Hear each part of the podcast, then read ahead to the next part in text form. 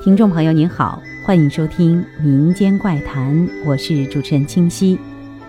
以前看周德东的小说，上面说了一个故事，讲的是一个人发现自己好几年前在一张人民币上写上了自己的名字，结果几年之后，这张钱居然又回到了他的手里。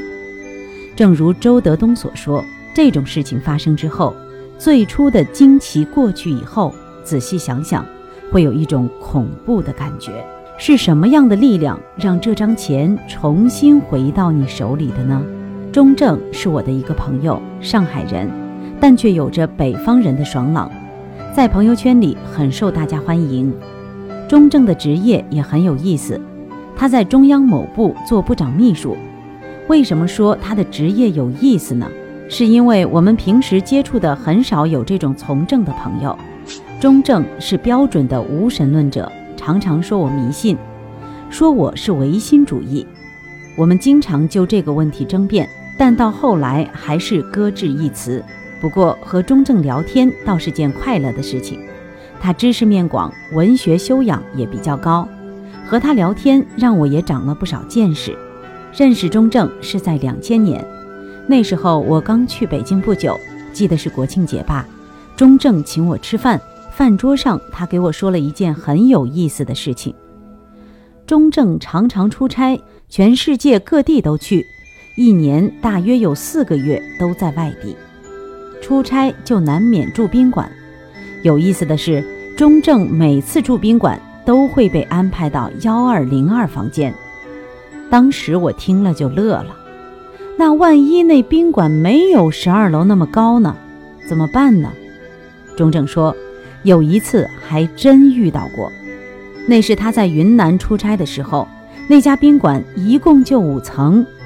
当他拿到房牌号的时候，傻了，这一次居然还是写着幺二零二。他就问服务员：“幺二零二在哪？”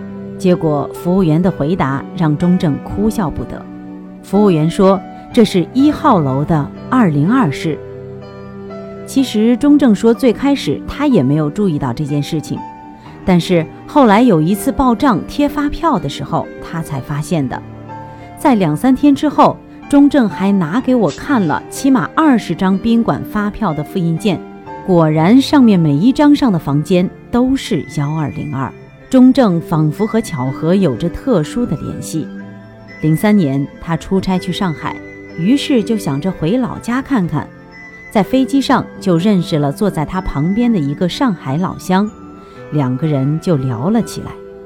结果发现居然同是清华的校友，更神奇的是，两个人在清华住的居然是同一间宿舍，只是那个老乡比钟正年纪大很多。